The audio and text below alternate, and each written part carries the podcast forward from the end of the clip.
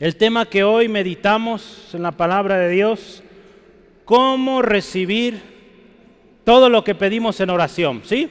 Ese es nuestro tema hoy. No tiene hojita, si no tiene hojita, levante su mano y ahorita alguien le da una hoja. ¿No? Todos tienen su hoja, muy bien.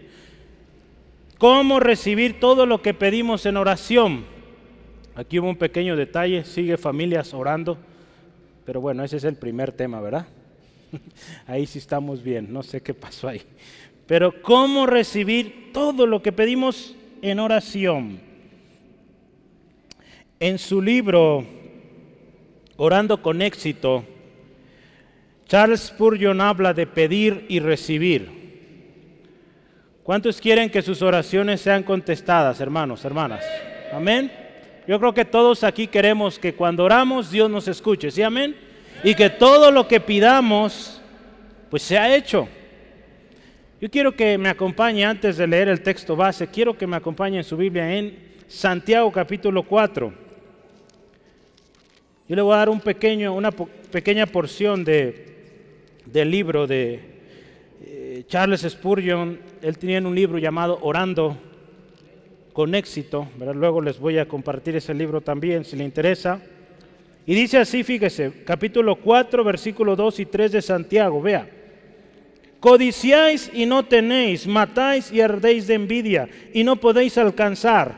Combatís y lucháis, pero no tenéis lo que deseáis porque no pedís. Pedís y no recibís porque pedís mal para gastar en vuestros deleites. Eso dice la palabra del Señor. Basado o con base en esto, Charles Spurgeon decía esto, escuche, el hombre es una criatura de abundantes deseos. Siempre quiere, muchos quiero, quiero esto, quiero aquello. Está siempre inquieto. Su corazón está lleno de deseos. Difícilmente, dice aquí este autor, puedo imaginar una persona que no tenga muchos deseos de un tipo o de otro. El hombre es como un anémona, anémona, o como un pulpo, voy a ponerlo ahí más fácil, de mar, con sus múltiples tentáculos, que siempre está cazando en el agua para comer. El hombre es como ciertas plantas que echan zarcillos tratando de trepar más alto. El hombre navega hacia lo que cree que es su puerto pero todavía es sacudido por las olas.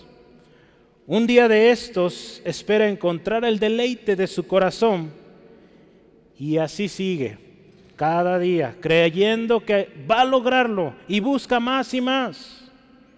Esto hecho, ¿sabe que De un hombre, una mujer insaciables, que siempre quiere más, quiere más, aplica tanto para las personas buenas, podríamos decirlo, como para los pecadores también.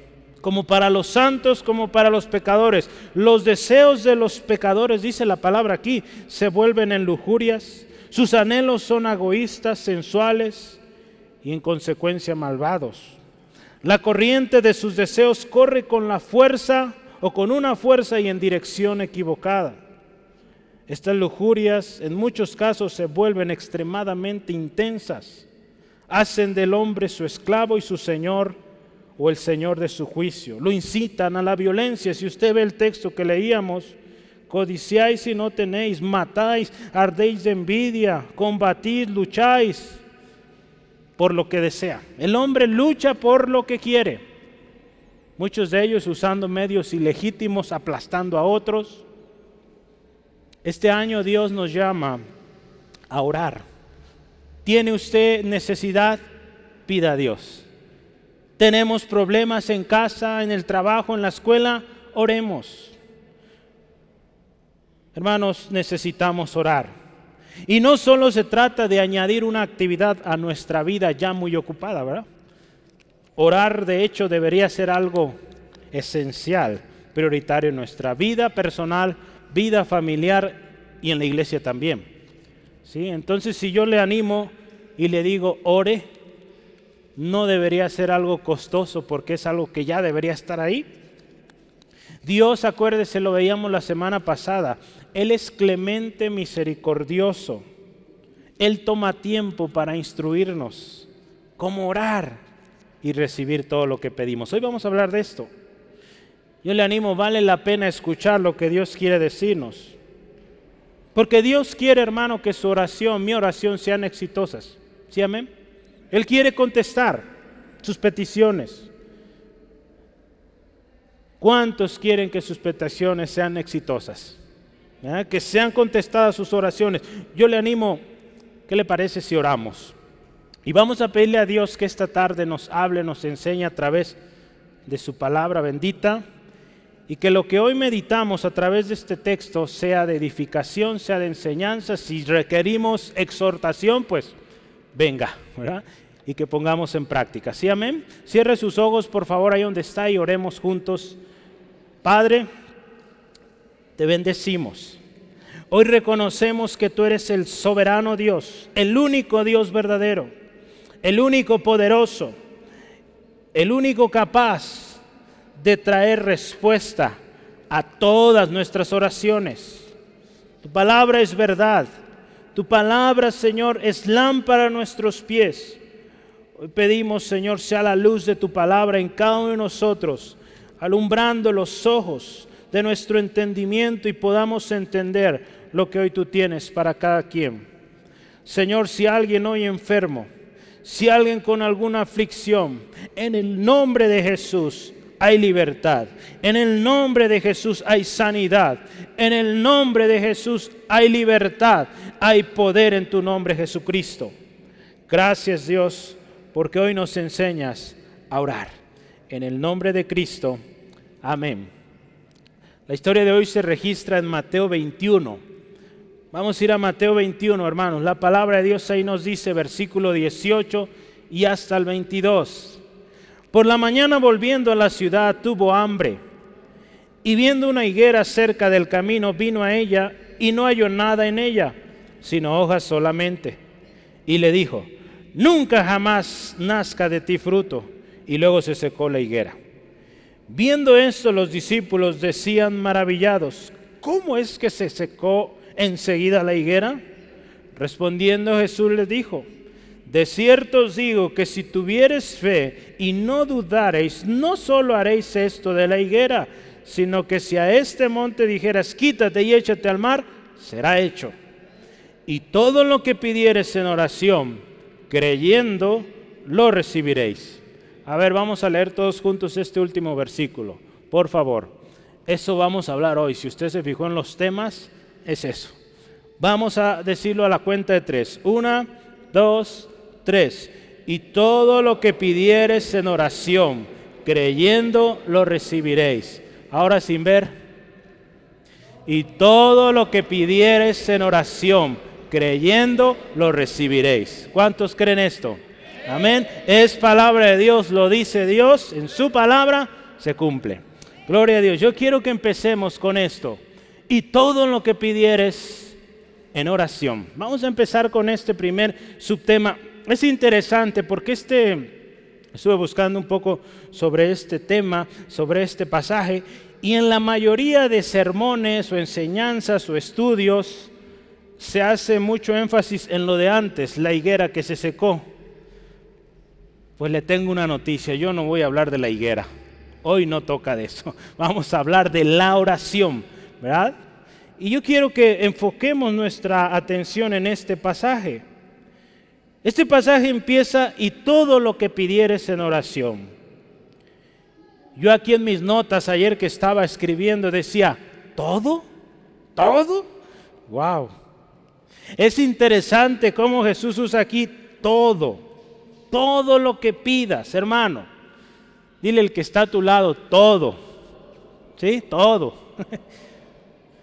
La nueva traducción viviente dice cualquier cosa. Interesante, ¿verdad? La, la Biblia cristiana judía en inglés dice, everything you ask for in prayer, no matter what it is. ¿Qué dije? Sabe, ¿verdad? Bueno, todo lo que pidas en oración, no importa lo que sea, eso dice. ¿Lo cree? El Señor dice, todo lo que pidas en oración. Ese todo significa mucho. pero quiero decirles algo muy distinto a lo que pensamos. No es el todo que usted y yo pensamos humanamente. En ocasiones, cuando la Biblia habla de un todo, no necesariamente se, ocurre, eh, se, trata de todo lo que se nos ocurra, porque a veces queremos muchas cosas, pero no todo, dice la palabra, nos conviene, ¿verdad? Entonces fíjese, Dios, cuando dice aquí todo, se trata de todo aquello que está bajo el control soberano de Dios, que va de acuerdo a sus pensamientos y no a los nuestros. No diga, ah, es todo, pero todo lo que nos conviene, todo lo que el Señor nos quiere dar y Dios quiere darnos mucho, dice la palabra, Él tiene más que darnos que nosotros, que pedirle. Entonces imagínelo, todo, ese todo es el todo de Dios y yo creo que es el que nos conviene, el todo de Dios. Porque el nuestro, nuestro todo, es limitado, hermanos. ¿Sí?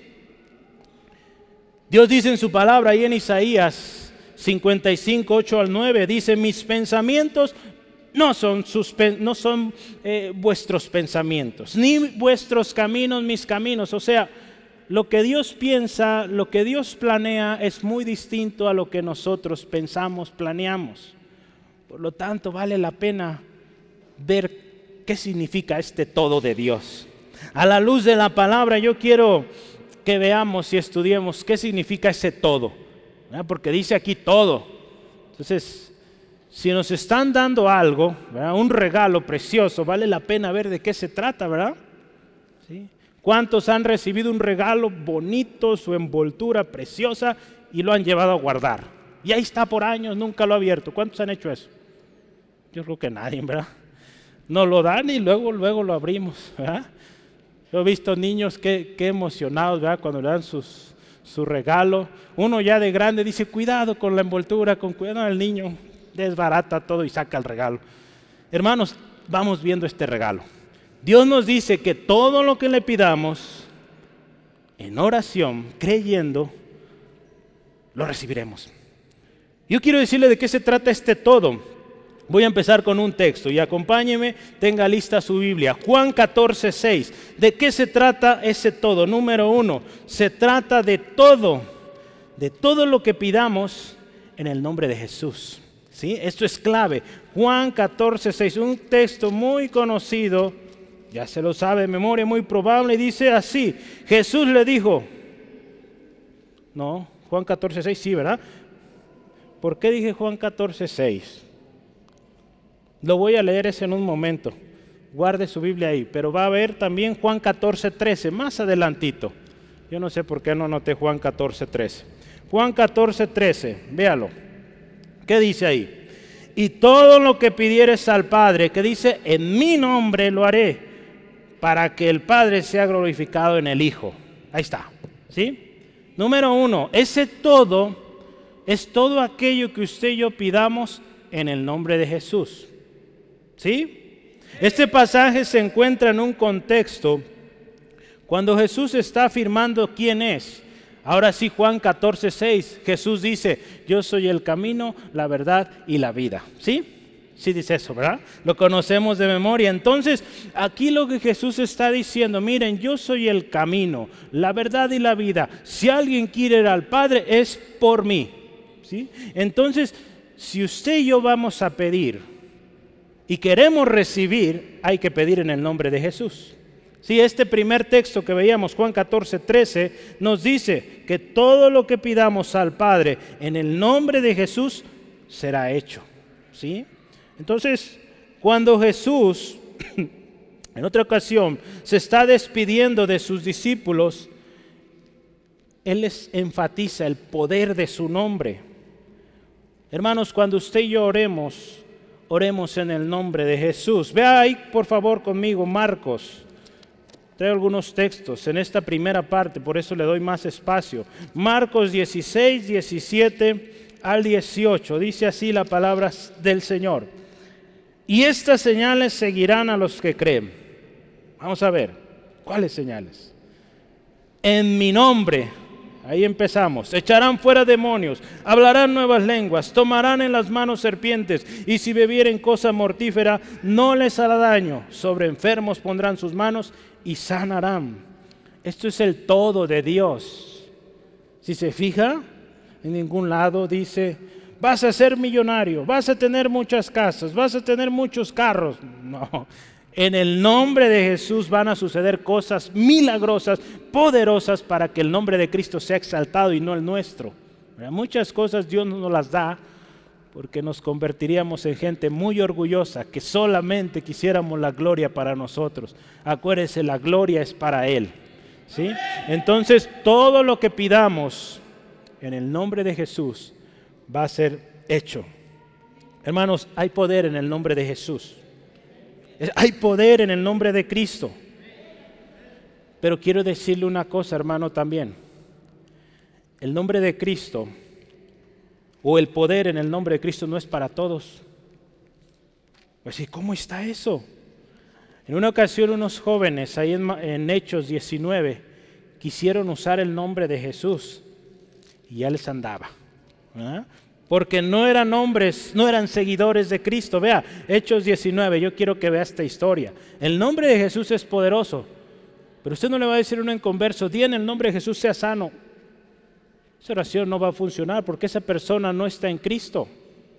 Si quiere que su oración sea poderosa y que todo lo que pida sea hecho, hay que estar en Cristo para orar en el nombre de Jesús. De otra manera, no se puede, vea esto, porque la, palabra de Dios no lo afirma. Eh, Hechos 19, vea esta historia, 19 versículos 13 al 16, dice así, pero algunos de los judíos, exorcistas ambulantes, escuche, intentaron invocar el nombre de Jesús, ¿sí? Sobre los que tenían espíritus malos, diciendo, vean, os conjuro por Jesús, en otras palabras, en el nombre de Jesús, del que predica Pablo había siete hijos de un tal, dice ahí, Seba judío, jefe de los sacerdotes que hacían esto. Pero escuche esto. pero respondiendo el espíritu malo dijo, a Jesús conozco, sé quién es Pablo, pero vosotros quiénes sois. Y el hombre en quien estaba el espíritu malo, saltando sobre ellos y dominándolos, pudo más que ellos de tal manera que huyeron de aquella casa, dice, desnudos y heridos. Antes no los mató, ¿verdad? Pero fíjese lo tremendo. Entonces el nombre de Jesús es poderoso. Todo lo que pidamos en el nombre de Cristo es hecho, pero esto es para los redimidos, para los creyentes en Jesucristo, los discípulos de Jesucristo. ¿Cuántos creyentes en Jesucristo aquí? Amén. Usted puede orar en el nombre de Cristo y aquello va a suceder. Entonces todo lo que pidamos como hijos de Dios, seguidores de Cristo, al Padre, en el único nombre que es sobre todo nombre, nombre poderoso, soberano, será hecho. Yo quiero decirle esta tarde, medite, ¿qué está pidiendo a Dios?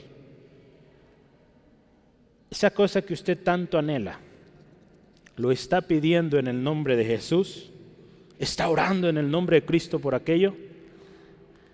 Es interesante porque muchas de nuestras oraciones no van de acuerdo a la voluntad de Dios. Y si pedimos en el nombre de Jesús no va a suceder porque ahorita vamos a ver, el todo de Dios también involucra su voluntad. Entonces, hermano, estás orando en el nombre de Cristo, recuerda, en el nombre de Jesús es más que un final de una oración, ¿verdad? Porque estamos acostumbrados, la mayoría oramos y decimos al final, en el nombre de Jesús, amén. Es más que eso. Es poderoso, hermanos. En el nombre de Cristo hay poder. ¿sí? Entonces, número uno, cuando dice aquí la Biblia, todo lo que pidas en oración, habla de todo lo que pidas en el nombre de Jesús. ¿sí? La segunda cosa que vamos a meditar y le voy a invitar, déjeme ver si lo anoté ahí, sí, ahí sí está. Primera de Juan 5. La segunda cosa, ese todo, ¿a qué se refiere? Va a notarle ahí todo lo que es de acuerdo a la voluntad de Dios. Ya vimos, todo lo que pidamos en el nombre de Jesús será hecho. Número dos, todo lo que pidamos de acuerdo a su voluntad será hecho. Entonces aquí esto es clave. Si lo que usted y yo estamos pidiendo no va de acuerdo a la voluntad de Dios, pues no lo vamos a recibir. Primera Juan 5, 13 al 15, ve ahí. Juan 13 al 15, primera de Juan.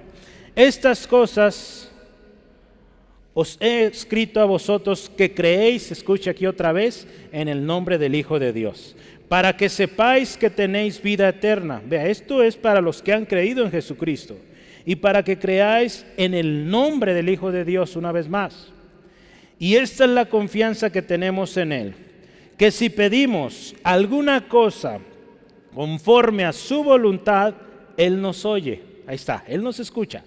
Y si sabemos que Él nos oye en cualquier cosa o cualquiera cosa que pidamos, sabemos que tenemos las peticiones que le hagamos hecho. Ahí está. ¿Sale? Entonces, si vamos a pedir, Señor, tu voluntad. Este pasaje a mí me recuerda, y yo creo que a usted, una vez más a creer en el nombre del Señor Jesucristo. Pero también dice, si pedimos alguna cosa conforme a su voluntad, Él nos oye. Y si Él nos oye, dice ahí, sabemos que se va a cumplir aquello, que vamos a tener la petición. Aquí está clave, Señor. Aquí está la clave, hermano, hermana. Vamos a recibir todo lo que pidamos siempre y cuando nuestras peticiones estén dentro de la voluntad de Dios. Jesús nos enseñó esto, hermanos a pedir de acuerdo a la voluntad de Dios. ¿Usted se acuerda cuando Jesús está enseñando a sus discípulos a orar? Ahí en Mateo 6:10, hágase tu voluntad, así como en los cielos, aquí también en la tierra. ¿sí? Entonces Jesús está diciendo, venga tu reino, hágase tu voluntad. Si vamos a orar es decirle, Señor, se haga tu voluntad, no la mía. En otra ocasión Jesús está en el Getsemaní, ahí en Mateo 26, 39, a punto de ser tomado preso. ¿Qué le dice el Señor Jesús a su Padre Celestial? ¿Sí? ¿Se acuerda?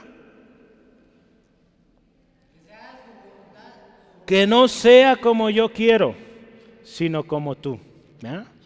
Si es posible, Padre, pase de mí esta copia, copa, perdón, pero no sea como yo quiero, sino como tú. En otras palabras, Señor, se haga tu voluntad. Mi carne quisiera que esto pase, pero no se haga como yo quiero, sino como tú. Hermanos, yo quiero preguntarle esto. ¿Estamos pidiendo de acuerdo a su soberana voluntad o de acuerdo a nuestros deseos egoístas y carnales? La palabra de Dios ahí en Santiago 4.3 dice, pedís y no recibís. ¿Por qué dice? Porque pides o pedís mal para gastar en vuestros deleites. Yo quiero hablarle de una cosa. Eh, se dice esto, la voluntad soberana de Dios. Es lo que Dios quiere, ¿sí? Es lo que dice en su palabra. Vamos, usted lee la palabra y esta es la voluntad soberana de Dios. Hay otra voluntad le llaman los estudiosos la voluntad permitida de Dios. ¿Quiere que le dé un ejemplo? El divorcio. ¿Sí? No es la voluntad soberana de Dios. Cuando Jesús habló sobre el divorcio, él dijo, ¿qué dijo? En el principio no era así. ¿Sí? Entonces el principio de Dios, la voluntad soberana de Dios, es que el hombre se une a su mujer y no lo separa el hombre. ¿Sí? Lo que Dios une no lo separa el hombre. Ahí los hombres dijeron, pero Moisés permitió, sí, esa es la voluntad permitida de Dios. Por la dureza del corazón del hombre, Dios ha permitido cosas, entre ellas el divorcio, ¿sí? Pero no es la voluntad de Dios.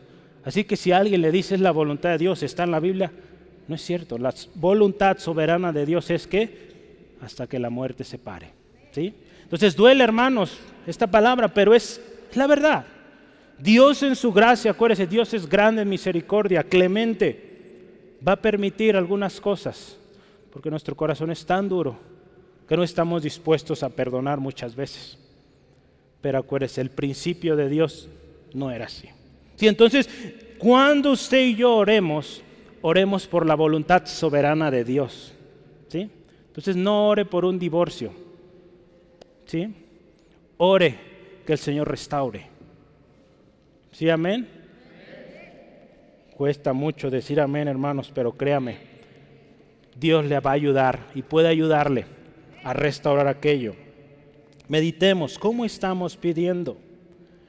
Porque fíjese una cosa muy importante, cuando oramos debemos orar así, Señor, que se haga tu voluntad. Como Jesús nos enseña, Padre, que se haga tu voluntad. Porque fíjese, si meditamos más en la voluntad de Dios, la voluntad de Dios dice ahí en Primera de Tesalonicenses, es nuestra santificación. Dios quiere que usted y yo seamos santos, así como Él es santo. ¿Sí? Entonces, cuando nuestras oraciones sean elevadas al Señor, deben, y yo le animo, fomentar, ayudar a que nosotros seamos más santos. ¿Sí? Digo, es triste muchas veces como eh, personas se divorcian y ahora están orando por un esposo. ¿Sí? Vea esto. Su oración fomenta, ayuda a su santificación. Porque el principio de Dios no es eso. Por lo tanto, medite, la voluntad de Dios es nuestra santificación. Piense esto. Es mi oración lo que yo estoy pidiendo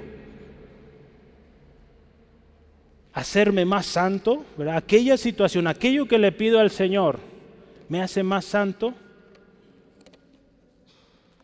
Meditemos, hermanos, cómo estamos orando. Este todo de Dios es de acuerdo a su voluntad. Dios se lo va a dar, pero siempre y cuando sea de acuerdo a su voluntad. Muchas veces pedimos cosas que no son la voluntad de Dios y ya sabemos de antemano que no es voluntad de Dios.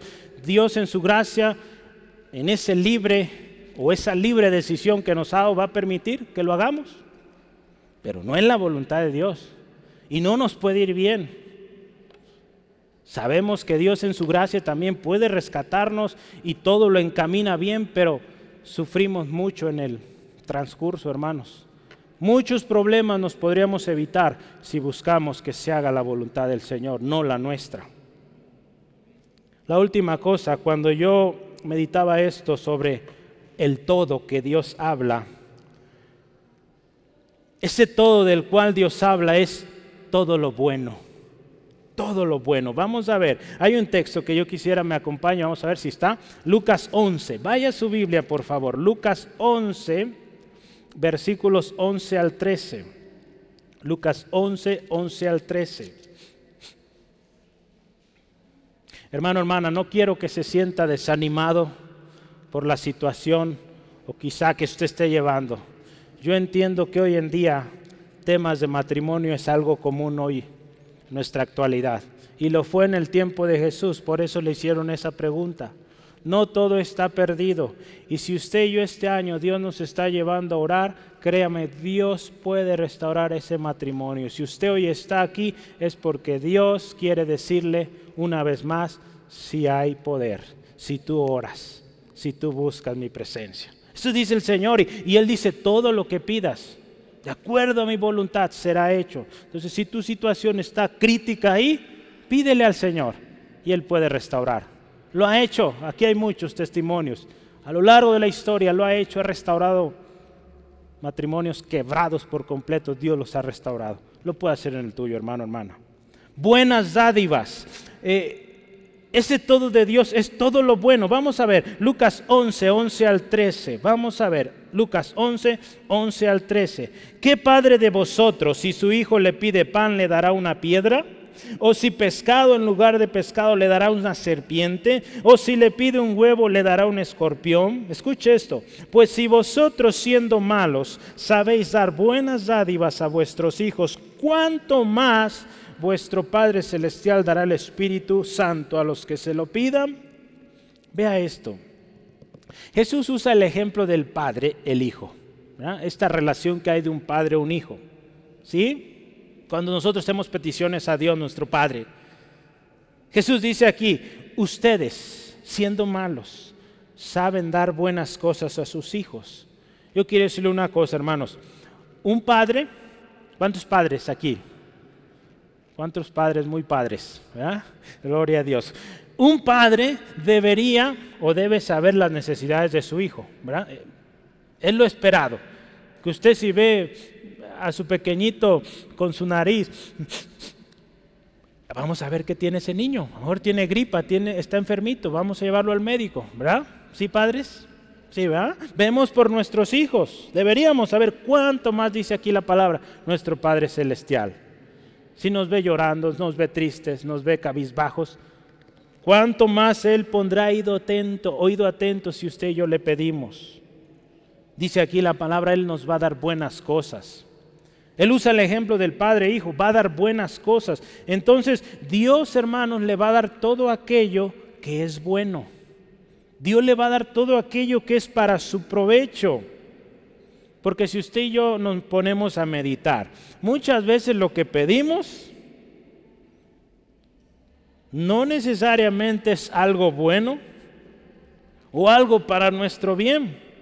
Leíamos hace rato en Santiago, muchas veces pedimos cosas para satisfacer nuestro deseo carnal. Yo quiero decirle, ¿qué es lo bueno? ¿Cómo pido a Dios cosas buenas? Yo quiero decirle, tenemos ayuda también. Si usted está orando y Señor, yo quiero lo bueno que tú das, las buenas dádivas, dice la palabra que tenemos al Espíritu Santo. El Espíritu Santo nos va a ayudar a pedir lo que nos conviene. Y muy importante, conforme a la voluntad de Dios. Pero ahí puede ir a Romanos 8, 26 al 27. Si usted dice, Señor, yo no sé cómo pedir por esto. Mi situación en casa, mi matrimonio, mi trabajo, la escuela es terrible.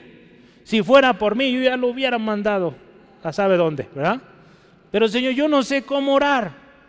Espíritu Santo, guíame. Y el Espíritu Santo nos guía. El Espíritu Santo pide de acuerdo a la voluntad de Dios. Por lo tanto, hermano, hermana, cuenta usted con esa ayuda. Haga uso de esta ayuda del Espíritu Santo. Acuérdese el año pasado, pasado hablamos del Espíritu Santo, nuestro ayudador. ¿Sí? Entonces, cuando Dios nos dice todo lo que pidas será hecho o lo vas a recibir, acuérdese, número uno, ya vimos, todo lo que pidamos en el nombre de Jesús. Número dos, todo lo que pidamos de acuerdo a su voluntad. Y número tres, todo aquello que es bueno. ¿Sí? Amén. Entonces pidamos así. Entonces dice, todo lo que pidieres en oración, pedir en oración. Yo quiero hablar un poquito de la oración. Todo el año vamos a hablar de oración, pero hoy quiero empezar con esto. La oración, hermanos, cuando oramos, pues es en orden. Mateo 6, 9 al 13, Jesús está enseñando a sus discípulos. Sus discípulos, Señor Jesús, enséñanos, así como Juan enseña a sus discípulos, queremos saber orar. Las oraciones, usted y yo vemos en la Biblia, si usted se fija, son mucho más que pedir. Muchas veces nuestra oración se va en puro pedir. Señor Jesús, te pido, te pido y te pido y, y quiero y quiero y quiero. Acuérdese y veamos los ejemplos de la Biblia. ¿Cómo oraba David?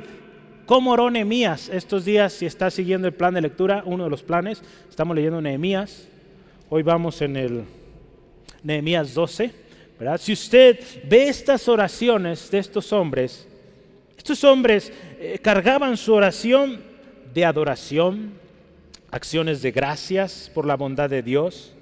Y muy importante, venían con una actitud humilde, buscando el favor de Dios. No venían exigiendo.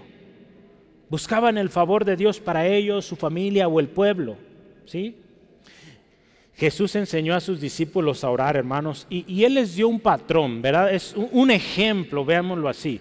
No les dio, tienen que repetir esto y, ¿verdad? Como la, la religión lo hace, reza tantos Padres nuestros y, vas a obtener esto. Pues créame, pues muchos lo hacen y, nada sucede. La oración es muy distinta y Jesús dio este patrón, es, un ejemplo. Vea, yo quiero que lo veamos porque vale la pena. Al orar, usted ha escuchado el Padre Nuestro, lo conocemos, ahí en Mateo 6, 9 al 13, pero yo quiero darle las partes así en general. Al orar, debes considerar al Padre Nuestro como una guía que te permita enfocar tu cercanía con Dios sin dejar de reconocer, número uno, su grandeza y soberanía. Padre nuestro que estás en los cielos, santificado sea tu nombre. ¿Sí? Afirmar que, que, tu sumisión y anhelo del gobierno de Dios sea sobre el cielo y la tierra. Hágase tu voluntad, así como en el cielo y en la tierra. Lo siguiente, testificar de su provisión, lo más básico y necesario de tu existencia. El pan nuestro de cada día, dánoslo hoy. ¿Sí? Testificando, dando gracias por lo que Él provee. Clamar lo siguiente por su perdón ante tus faltas y mostrar una actitud de perdón ante tus ofensores. Si se acuerda que dice esta palabra? Y perdónanos, así como nosotros perdonamos a aquellos que nos ofenden. ¿Sí? Lo siguiente, y rogad al Señor te libre de todo aquello que pueda hacerte caer y suplicar que seas librado del mal. ¿Sí? Líbranos de la tentación, del mal, ¿sí? Y al último, tu oración terminando cuando declaras, tuyo es el reino, la gloria, la honra, el poder, la gloria, la autoridad de Dios por siempre. ¿Sí? Entonces Dios nos da una estructura. Si usted se fija, inicia reconociendo la grandeza de Dios, su, su, poderío. Hay peticiones, sí hay peticiones, danos el pan, pero hay también pedir perdón, estar a cuentas con Dios. Hay peticiones de líbranos del mal, de la tentación y termina dando gloria a Dios. Es un ejemplo, hermano, que el Señor Jesús nos dio para orar. Entonces, cuando pedimos en oración, nuestra oración debe ser con orden. ¿sí? ¿Cómo vamos a orar muchas veces?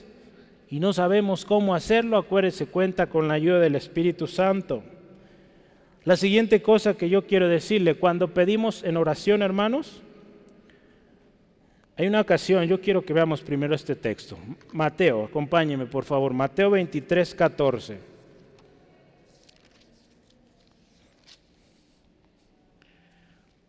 Jesús está reprendiendo tremendo a los escribas y fariseos. Y les dice así, mas hay de vosotros, escribas y fariseos hipócritas, porque cerráis el reino de los cielos delante de los hombres, pues ni entráis vosotros, ni dejáis entrar a los que están adentro. Yo leí el 13, voy a leer ahora sí el 14. Hay de vosotros, escribas y fariseos hipócritas, porque devoráis las casas de las viudas y como pretexto hacéis largas oraciones por esto recibiréis mayor condenación. Vea qué tremendo. Estas personas estaban utilizando la oración como un medio para aprovecharse de la gente. ¿Sí? Entonces, cuando oremos, hermanos, que nuestras oraciones, no significa que no sean largas, a veces el tiempo pasa, son horas, pero que no haya en nuestro corazón hipocresía, que no haya un corazón ventajoso, Sí, porque estos hombres, dice la palabra, apariencia de buenos, de piedad o de que querían enseñar, pero dice, consumían al pueblo, utilizaban la oración como medio o pretexto para cubrir sus ideas o sus planes ventajosos. No debe ser así, hermanos. Aquí no está hablando en contra de orar mucho tiempo, sino que nuestras oraciones vayan cargadas de sinceridad. Verá, cuando usted y yo vengamos a Dios, seamos sinceros, hermanos, humildes, sumisos, obedientes y con el deseo de agradarle. ¿Sí? Entonces nuestra oración no tiene que ser, vaya la palabra, es algo fuerte, pero no tiene que ser con hipocresía. ¿sí? Una última cosa, quiero hablar más de esto. Nuestra oración, pedir en oración, ¿verdad? porque queremos que todo lo que pidamos sea hecho, no debe ser orgullosa. Nuestra oración no debe ser orgullosa. Usted ha escuchado o ha visto esta historia en Lucas 18, 9 al 14. ¿Sí sabe de qué se trata? A ver, si ya va usted a la Biblia, va a acordarse. Pero se trata de este fariseo y este publicano que están orando. ¿sí? Dos personas muy distintas, pero ambos sujetos de la gracia y la misericordia de Dios. Uno está orando de manera orgullosa. Es una parábola que Jesús enseñó. Este fariseo orgulloso, yo doy diezmo de todo lo que tengo, ayuno y hago tantas cosas. No soy como este, imagínense, una actitud altanera, orgullosa, arrogante. Hermanos, que nuestra oración no sea así. Que cuando usted y yo vengamos a Dios en oración sea humildes, sirviendo a los demás, no cargadas de orgullo, autojustificación y mucho menos aplastando a otros. Nuestra oración no tiene que ser así, hermanos. Porque la palabra de Dios dice ahí en Salmos 51, 17, los sacrificios de Dios, escucha esto, son el espíritu quebrantado, el corazón contrito y humillado, no lo despreciarás tú. Sí, entonces hermanos, si usted y yo venimos al Señor con un corazón humilde, quebrantado, Él no nos desprecia. Y entonces que nuestra oración no sea orgullosa, hermanos. Todo lo que pidiéremos, ya vimos cuál es el todo. En oración, creyendo, creyendo. Aquí está la clave, creyendo, creyendo. Creyendo nos habla de tener fe. Esta misma historia se registra también en Marcos 11. En Marcos 11, 22 dice, tened fe en Dios. Cuando los discípulos le dicen, Señor, ¿viste esta eh, higuera que se secó? Jesús le dice, tened fe en Dios. Usted sabe qué es la fe, ¿verdad? A ver, dígalo. Es pues la fe, la certeza de lo que se espera, la convicción de lo que no se ve. Muy bien. Hebreos 11:6. Pero sin fe es imposible agradar a Dios. ¿Sí? ¿Sí? Vamos a quedarnos en esa parte. La fe, ya sabemos que es fe. Y la fe es necesaria, en el versículo 6 nos da la clave. Es importantísima para agradar a Dios. Entonces, usted y yo necesitamos orar con fe. Si queremos que nuestra oración también le agrade a Dios, hay que orar con fe. De lo contrario, no va a suceder o vamos a obtener aquello que queremos. Una oración, escuche esto, una oración sin fe es tiempo perdido. Si no hay fe, sin resultado. Nuestra fe, acuérdese, está en Dios, no en el hombre. Por lo tanto, se necesita fe para acercarnos a Dios, se necesita fe para pedir a Dios y se necesita fe para perseverar hasta recibir la respuesta. ¿Sí? Santiago eh, habla de esta prueba, la prueba de nuestra fe que produce paciencia. Y dice aquí para que seamos perfectos, cabales, sin que nos falte cosa alguna. ¿sí? Entonces, hermanos, la fe es necesaria. Por eso eh, Jesús añade y dice esto que es clave. Todo lo que pidas en oración, creyendo, con fe, lo recibiréis. Entonces, la fe es necesaria para que usted y yo seamos más pacientes, para que usted y yo sigamos creciendo. Es necesaria, hermanos. Ahí en el versículo 21, vamos a nuestro texto. Mateo 21, 21, vea esto, Mateo 21, 21, dice así, respondiendo Jesús les, les dijo, de cierto os digo que si tuvieres fe, ahí está, tuvieres fe y no dudareis, ahí está, no solo haréis esto, de la higuera, más cosas, no dudando, creyendo nos habla de que no hay duda. Jesús pone el ejemplo de una oración que mueve montañas aquí pero el requisito, el requisito perdón, es que no haya duda. ¿Sí? Acuérdese que la duda no está de acuerdo a la fe. La duda es incompatible, no puede haber duda y fe al mismo tiempo, ¿o sí? No. Son incompatibles, chocan, no pueden estar juntas, la duda y la fe. O tenemos duda o tenemos fe. ¿Qué decide usted? Fe, ¿verdad? Vamos a tener fe. Ahí en Marcos 11, 23 dice la palabra de Dios así. Porque de cierto os digo que cualquiera que dijera este monte, quítate y échate al mar, escuche, y no dudare en su corazón, sino creyere que será hecho lo que dice, lo que diga será hecho. Voy a leerle este comentario. Dice, la libertad de la duda surge de la confianza en el poder ilimitado de Dios y la conciencia de que la solicitud de uno se alinea a la voluntad de Dios. La fe recibe lo que pide. La confianza en Dios no es presunción de arrogancia, sino sumisión a su voluntad. ¿Sí? Entonces, la fe es aquella que recibe. Santiago, hermanos, habla de los estragos tan tremendos que hay cuando alguien duda. Entonces, hermanos, no permita que la duda llegue y haga nido en su corazón, porque hay estragos, hay consecuencias tremendas. Ahí vea Santiago 1, 6 al 8, vea. Santiago 1, 6 al 8, pero pida con fe, no dudando nada, porque el que duda, vea esto, es semejante a la onda del mar, que es arrastrada por el viento y echada de una parte a otra. Vea lo que pasa. No piense, quien tal haga, el que tenga duda, recibirá cosa alguna del Señor el hombre de doble ánimo es inconstante en todos sus caminos. Si hay duda, no recibimos. Si hay duda, pues un día estamos aquí, otro día acá, no nos va bien. ¿sí? Jesús también les dice a sus discípulos, ¿saben? Si ustedes piden con fe, no solo van a hacer lo de la higuera.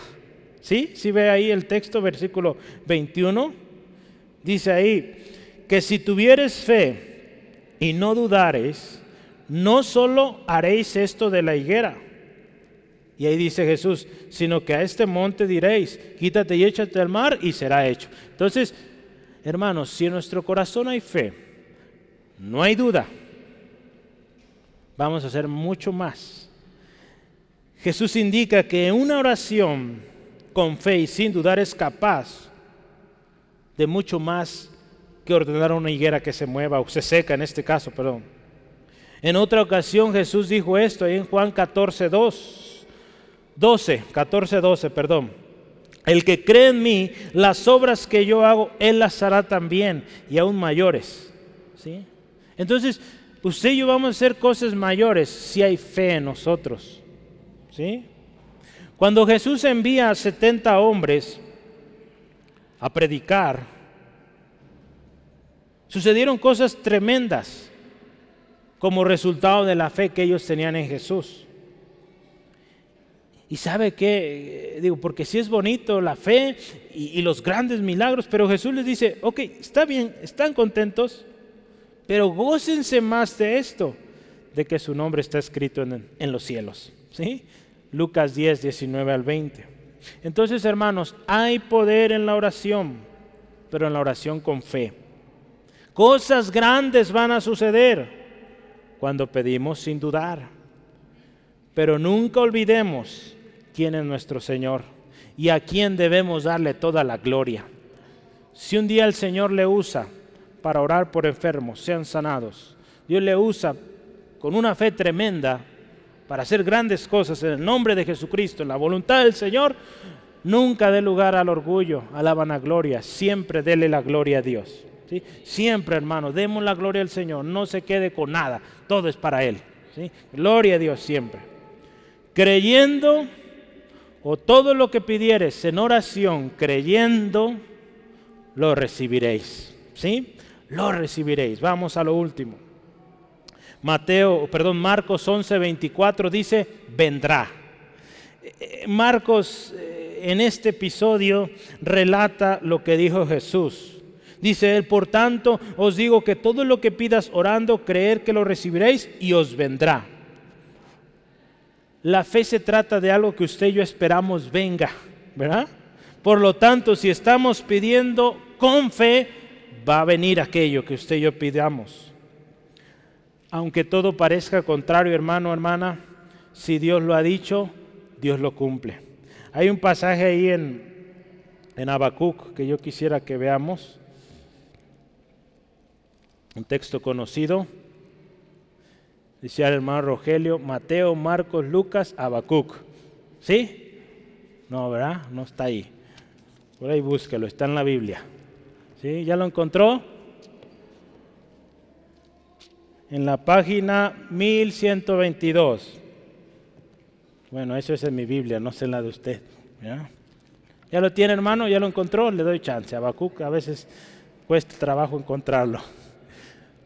Ya lo tiene, gloria a Dios. Habacuc, capítulo 2, versículo 3 al 4, dice, aunque la visión tardare aún por un tiempo, más se apresurará hacia el fin y no mentirá. Aunque tardare, espéralo, porque sin dudar, escuche, vendrá, no tardará. ¿Sí? Versículo 4. He aquí que aquel cuya alma no es recta se enorgullece, mas el justo por su fe vivirá. Gloria a Dios, así es. ¿Sí? Hermanos, yo quiero terminar con un texto aquí. Voy a dar varios más, pero esos los voy a leer yo, ya los tengo aquí anotados. Pero quiero que este lo leamos ahí juntos. Por favor, Lucas. No, no, no. Lucas 11, 9 al 10. No está ahí, pero anótelo. Lucas 11, 9 al 10.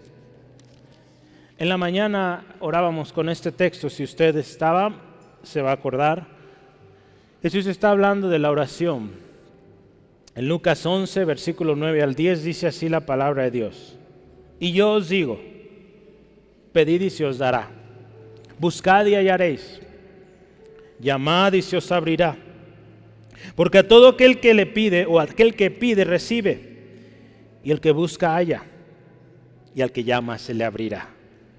Yo quiero que veamos estas tres cosas rápido. Pedid y se os dará. Cuando hablamos de pedir se habla o se trata peticiones. ¿sí? Si usted está pidiendo algo al Señor, Él se lo va a dar. Ya vio cómo vamos a pedir, ¿verdad? Y yo quiero darle un par de pasajes como promesa para usted. Si usted está pidiendo al Señor, anote estas promesas. Primera de Juan 5:15. Y sabemos que Él nos oye en cualquier cosa que pidamos. Sabemos que tenemos las peticiones que hayamos hecho. Si usted está pidiendo a Dios, sepa que Dios escucha y Él lo va a hacer. Siguiente, Salmo 37.4, otra promesa para si usted está pidiendo. Deleítate a sí mismo en Jehová y Él te concederá las peticiones de tu corazón. Eso dice Dios. Deleítese. Usted está pidiendo, ahora deleítese. Él lo va a hacer. Y último, Juan 16, 24. Hasta ahora nada habéis pedido en mi nombre. Pedid y recibiréis para que vuestro gozo sea cumplido. Muchas veces no hemos pedido. Nos hemos acostumbrado a esa situación y no hemos pedido. Hoy, hermano, pida en el nombre de Jesús y será hecho. Lo siguiente que dice nuestra historia ahí, Jesús enseñando a orar, a orar, buscad y hallaréis. ¿Qué buscamos? ¿Qué está buscando hoy, hermanos? ¿Qué está buscando? ¿Un trabajo quizá? ¿Está buscando dirección? ¿Un trámite que está llevando? ¿Está buscando una respuesta? La va a encontrar si usted ora. ¿Sí? Yo quiero darle un texto o dos textos promesa de que si usted está buscando algo, lo va a encontrar cuando ora. Busqué a Jehová, Salmo 34, 4, y Él me oyó y me libró de mis temores. Si usted está buscando al Señor, lo va a encontrar. Jeremías 29, 13. Y me buscaréis y me hallaréis, porque me buscaréis de todo vuestro corazón. Si usted está buscando al Señor, lo vamos a hallar. ¿Sí? Lo último en este texto de Lucas, llamad y se os abrirá.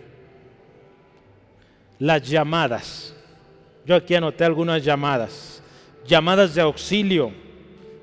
Ahí habla de llamar a la puerta, puertas abiertas. Llamadas porque queremos ser escuchados. Llamados porque queremos ser atendidos. Llamadas porque queremos recibir algo dos promesas también. En mi angustia invoqué a Jehová y clamé a mi Dios. Y él, dice la palabra, oyó mi voz desde su templo y mi clamor llegó delante de él a sus oídos. Salmo 18, 6. Otra promesa más de salvación, porque todo aquel que invocar el nombre del Señor será salvo. Llamar, aquí usa las palabras invocar todo aquel que llama al Señor, salvo. Todo aquel que llama al Señor será escuchado. ¿Sí, amén, hermanos? Gloria a Dios. Voy a dejarlo ahí para no confundir ahí con mis... Gloria a Dios. Yo quiero decirle esto, hermano, y ¿Qué le parece si personalizamos este texto? Usted se lo aprendió de memoria, ¿verdad? Hoy se lleva un texto de memoria. Mateo 21, 22. ¿Qué dice? Y todo lo que pidieres en oración, creyendo, lo recibiréis. ¿Sí? Ahora haga lo suyo. ¿Cómo va a decir? Y todo lo que pida en oración, creyendo, lo recibiré. A ver, lo hacemos otra vez. Y todo lo que pida en oración, creyendo, lo recibiré. Haga lo suyo ese texto. Haga lo suyo, hermano. Usted vio que Dios sí escucha. Dios cumple su palabra. ¿Lo crees? Hermano, creamos, vamos a orar en el nombre de Jesús, pidamos de acuerdo a su voluntad, pidamos cosas buenas a Dios. Si usted dice, yo no sé qué es lo mejor para mí hoy, pues pidamos la ayuda del Espíritu Santo, Él nos va a ayudar. Diga el Espíritu Santo, yo no sé cómo pedir por esta situación, para mí es imposible, no sé ni cómo pedir. El Espíritu Santo le va a ayudar, le va a guiar. Cuando oramos, acuérdese, cuando oramos no solo pedimos y pedimos, ¿sí? Damos gracias, damos alabanza, oración a Dios. Nuestra oración, hermanos, no tiene que ir cargada de orgullo, lo vimos hace rato, de arrogancia. Tiene que ser humilde. Tiene que haber fe, sin duda. Si así oramos, Jesús nos dice, no solo vas a ordenar que la higuera se seque, vas a poder orar por enfermos, van a ser sanos es echar fuera demonios en el nombre de Jesús. Esa montaña, esa situación se va a quitar. Hermano, aquello que pediste o que estás pidiendo en oración, vendrá. Sin duda llegará, porque es promesa de Dios. Dice aquí la palabra y lo vimos, tus peticiones serán contestadas. Lo que busques lo vas a encontrar y tus llamadas serán escuchadas. ¿Sí? Jesús no nos pone ahí en, en espera. Él sí escucha. ¿Sí? Este es el poder de la oración. Dios escucha, hermanos. Y este año vamos a hablar mucho, mucho, mucho sobre la oración. Yo le animo, como orábamos la semana pasada, seamos una familia de oración. ¿Sí, amén? Ahí donde está, por favor, ¿qué le parece si oramos? Vamos a orar y damos gracias al Señor primeramente. Dios te damos gracias porque tú eres fiel y tu palabra no cambia.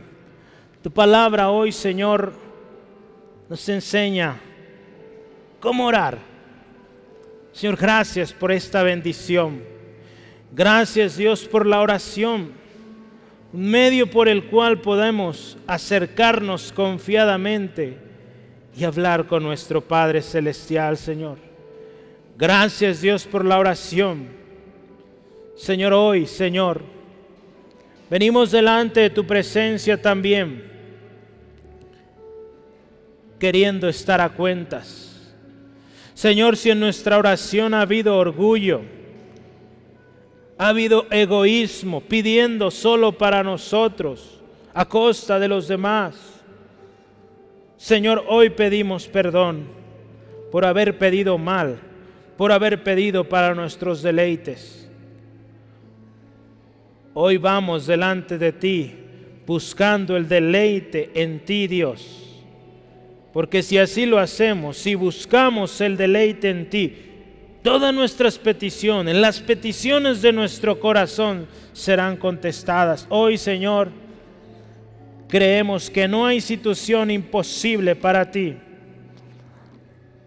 Aún el matrimonio más quebrantado, más lastimado, tú lo puedes restaurar, Señor esas situaciones, Dios, donde parece que ya no hay solución. Hoy creemos que en el nombre de Jesús puede ser restaurado, Señor. Hoy no oramos buscando nuestra voluntad. Hoy oramos pidiendo que se haga tu voluntad, Dios. Hoy oramos que toda esa buena dádiva y don perfecto sea para nosotros. Porque eso es lo que tú das, Dios, lo bueno lo de provecho. Señor, y pedimos que cuando no podamos o no sepamos cómo orar, seamos prontos para pedir a tu Espíritu. Tu Espíritu Santo nos guía a orar para que pidamos conforme a tu voluntad y todo lo que pidamos, creyendo, lo recibamos. Señor, gracias. Gracias Dios. Te damos gloria porque tú eres bueno, tú eres fiel, Señor. Señor, tu promesa no cambia. Tú eres fiel. Gracias Dios. Gracias Dios. Quisiera invitarle a usted. Hoy usted puede marcar diferencia en su vida, un antes y un después. La palabra de Dios dice que todo aquel que invocar el nombre del Señor será salvo.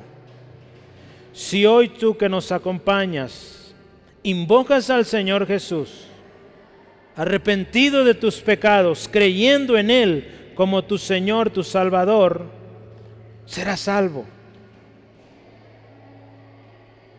Y ser salvo significa gozar de una familia, gozar de las bendiciones escritas en este libro, la palabra de Dios, gozar de esto que hablamos hoy, de que si tú oras, todo lo que pidas será hecho.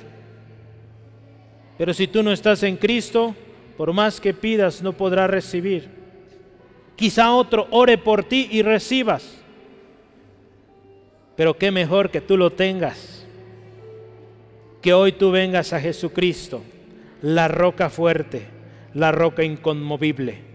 Si hoy tú anhelas eso, deseas en tu corazón venir a Jesús, yo te invito, dile a Jesús hoy, Jesús, te necesito. Con todo tu corazón dile, Jesús, te necesito hoy en mi vida. Reconozco que soy pecador. Reconozco que he fallado. Que mi pecado me tiene en esta condición. Pero yo hoy he escuchado que si yo invoco el nombre de Jesús hoy, soy salvo. Hoy yo te pido Jesús, sé mi Señor, sé mi único y suficiente Salvador personal yo te quiero a ti Jesús, sé mi Señor. Te entrego mi vida, mi corazón. Y gracias, porque hoy soy nueva criatura en ti Jesús. Y de ahora en adelante, yo creo en ti, tengo fe en ti, que todo lo que pidas será hecho. Ahora yo creo, ahora tengo esperanza que tú harás. En el nombre de Jesús. Amén, amén. Gloria a Dios.